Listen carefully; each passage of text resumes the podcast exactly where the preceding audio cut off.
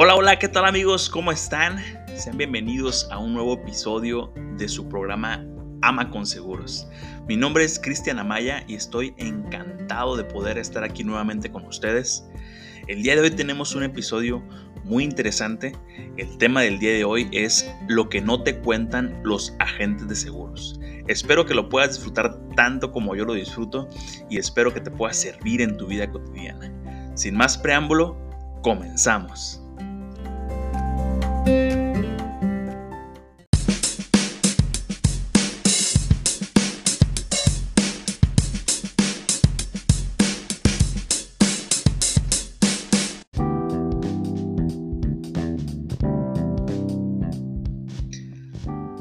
Comenzamos con este tema que muchos, muchos agentes estarán preocupados por el, por el título de este episodio. Sin embargo, como te dije desde un inicio, mi intención es que tengas todas las herramientas, que, no exista ningún tipo de, de, secretos que te perjudiquen en un futuro o que, o que te sirvan como para, pues para qué decisión tomar en caso de, de que estés en una situación como esta, ¿no? que ya estés a punto de contratar tu póliza de seguro, que ya estés a punto de, iniciar ese proyecto, de iniciar esa inversión, pues que tengas pues ya todas las herramientas necesarias. ¿no? Este, bueno, primeramente vamos a comenzar con qué es lo que no nos dicen los agentes de seguros, qué omiten los agentes de seguros. Cuando yo inicié en esta carrera, eh, yo, yo soy de la ciudad de Tijuana, en, México en general, es, es muy, muy atacado el, el ámbito del, del, asegurador, ¿no? Es, es hasta, hasta un poco tabú, podría decirlo, porque pues ciertamente no se tiene la cultura de los seguros, ¿no? En, en un país como, como México. Entonces, pues también uno como agente lucha contra eso todos los días contra mentalidades que son limitantes, mentalidades que a lo mejor son un poco retrógradas, a lo mejor nos quedamos con una idea errónea de, cómo funcionan los seguros, de cómo funciona una aseguradora, porque ciertamente antes pues no estaban reguladas todo este tipo de, instancias, ¿no? Eh, es cierto que en el pasado aseguradoras eh, se aprovechaban de, pues, de los usuarios, de, los, de las personas que se encargaban de eh, pues, confiar su patrimonio a una aseguradora. El día de hoy, el día de hoy, afortunadamente, pues estamos regulados por la Comisión Nacional de Seguros y Fianzas, tanto las aseguradoras como, como nosotros como agentes.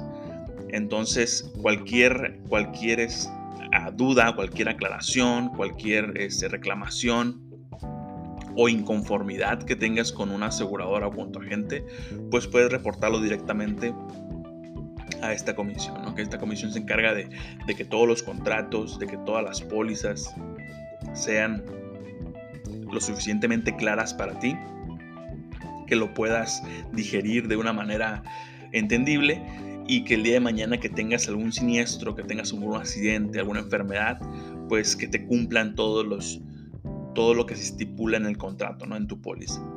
Entonces es una, es una gran ventaja el, el hecho de, pues de, iniciar con tu proyecto en esta nueva era en donde ya pues las aseguradoras son reguladas y, reguladas, perdón, y me atrevería a decir que eh, son las más reguladas este, a nivel mundial, porque ni Estados Unidos tiene tan regulado el tema de las aseguradoras.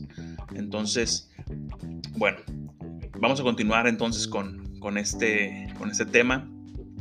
Primeramente, eh, quiero, quiero enfatizar el, el, tema de cuando tú contratas una, una póliza de seguro de vida, en cualquier aseguradora, tenga el nombre que tenga, con cualquier agente de seguros, cuando tú inicias con una protección de seguro de vida o con un ahorro para tu retiro mediante un seguro de vida, cuando tú este, empiezas a hacer tus aportaciones, ya sea de manera anual, de manera semestral, de manera mensual, eh, las primeras aportaciones que tú haces, los primeros dos años que tú ahorras, que tú pagas tu póliza, esos dos años no se ven reflejados en tu, en tu valor en efectivo proyectado.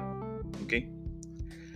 ¿Por qué? Bueno, lo que hace la aseguradora es, primeramente, absorber el riesgo. Cuando tú inicias con, un, con una protección de este tipo, pues tú inicias con una, con una suma asegurada desde el primer día. Entonces, lo que hace la aseguradora es, ok, yo tengo que responder si el asegurado se me accidenta o si fallece o si tiene una invalidez en la primera semana, una vez que, contrató, pues tengo que responderle con la suma asegurada total. Entonces, lo que hace la aseguradora es adquirir un seguro para tu seguro. Así, básicamente.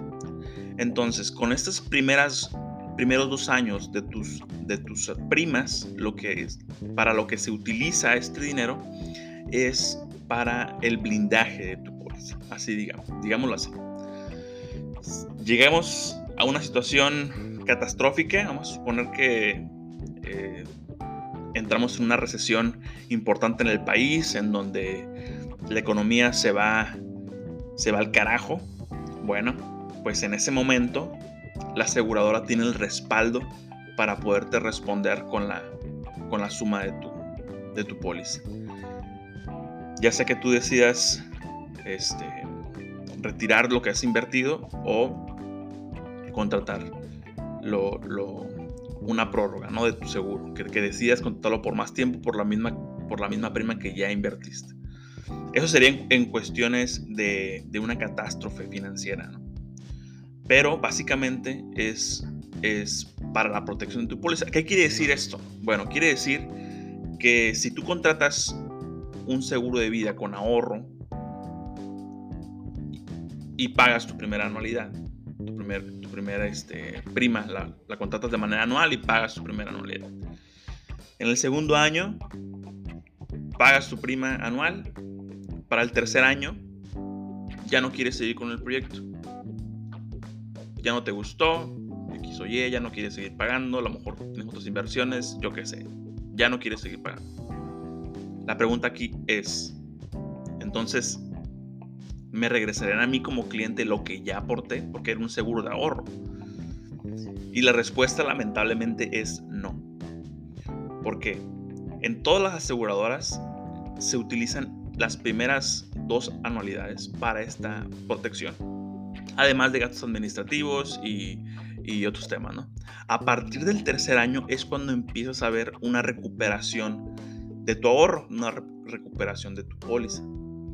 Entonces, si tú cancelas al tercer año de que iniciaste con tu ahorro, lo más probable es que tengas muy poca recuperación o casi nada de recuperación de lo que ya aportaste. Y eso es con todas las aseguradoras, con todos los agentes pero muy pocas veces los agentes lo dicen, se lo comentan al cliente. Yo por lo general enfatizo mucho en esto porque el, cliente tiene que sentirse seguro de lo que está haciendo, consciente de que es una inversión a largo plazo, consciente de que es una, es, pues sí, es una inversión que tiene que, guardarse un, un momento, un tiempo, un tiempo determinado.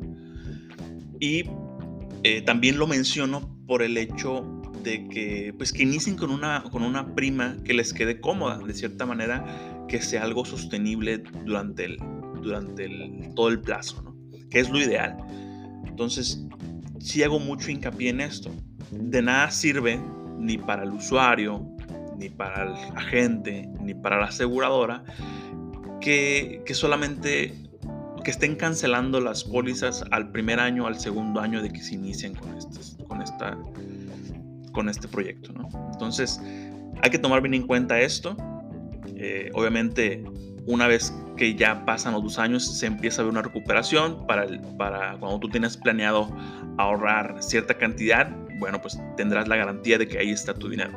Sin embargo, como lo comenté, son inversiones que se hacen pensando a futuro, pensando en terminar el plazo, ya sea en 10 años, ya sea en 15 años, ya sea en 20 años, que se hacen en base a eso. Entonces, procura iniciar con una aportación que te quede cómoda, que la puedas solventar mínimo eh, los, los 10 años del contrato, los 15 años del contrato. Y, si, y, con el paso del tiempo te gustaría a lo mejor complementarlo con algún otra, otro ahorro, con alguna otra póliza, pues que lo puedas hacer, ¿no? Entonces, es bien importante que entendamos bien este punto y también es bien importante que, que, se lo preguntes a tu, a tu agente. A lo mejor tampoco, tampoco se ha tomado el momento como para explicarte esto. Que, que al final de cuentas, pues tu inversión es segura. Recordemos que los seguros pues son, son, son inversiones de muy bajo riesgo. Simplemente te sirven para diversificar tus finanzas, para, para pasarle el riesgo a una aseguradora en caso de, de, tener una muerte financiera o, de, pues, una invalidez, llamémoslo así, o tener una muerte prematura. Entonces, es, es importante que, que, te des cuenta que esas inversiones, pues, pues son para eso, ¿no? Para, para que te protejas, para que protejas la economía de tu familia, que es, es primordial. Y si ya tienes diferentes inversiones de alto riesgo, llámese criptomonedas, llámese eh, tecnología, bienes raíces, que a lo mejor son un poco más, más de alto riesgo, pues que también tengas esta parte de, de, de, blindar esa economía, de blindar lo que ya has construido hasta el momento. Porque recordemos que en cualquier momento te puede cambiar la vida, en cualquier momento puede, puedes tener un accidente que, que te deje inválido, en cualquier momento puedes tener una enfermedad algún tipo de cáncer. Una, una de cada tres personas en México este, desafortunadamente padece algún tipo de cáncer. Entonces, eh, no dejemos esta, esta información nada más ah, en un saco roto. En realidad, responsabilízate de tus finanzas y así como, como tienes eh, inversiones en bienes raíces, tienes inversiones en en a lo mejor instrumentos más, más agresivos como CETES o tienes inversiones en, no sé, yo qué sé, inversiones más agresivas que, te permitan a lo mejor tener un, rendimiento mayor, pero el riesgo también es, es, más alto. Entonces, un seguro de vida, ¿no? Un seguro de vida es una inversión que te permite diversificar, como ya lo comenté, que te permite tener eh, la seguridad de que el día de mañana si llega a suceder algo, pues que no se desestabilice tu, tu edificio financiero y pues primeramente también el tener eh, un, fondo ahí para, pues para proyectos a, futuro, ¿no? A largo plazo, como ya lo comentaba. Entonces, eh, ese sería uno de los puntos que, que, quería compartirte el día de hoy. Lo comento, o, más que nada salió esta idea de hacer este episodio por el, por el tema de, de, que he tenido pues varias entrevistas en la semana y, esta duda ha surgido, ¿no? Este, con, mis clientes, oye, ¿qué pasa si para el siguiente año ya no puedo pagarte la, la, prima del, seguro? ¿Qué sucede? Entonces, eh, ojo aquí, toma nota, espero que, que, te sirva esta información, espero que la puedas utilizar, espero que, que, que nos puedas recomendar si te gustaría obtener una una asesoría personalizada de manera virtual, contáctanos. Estamos en todas las redes sociales como Ama con Seguros. Mi nombre es Cristian Amaya y este, déjame tus comentarios aquí en, YouTube. Síguenos en, Spotify. También estamos disponibles como Ama con Seguros. Tenemos canal de YouTube. Espero que, esta información te sea de, utilidad y pues, que la puedas, que la puedas este, utilizar.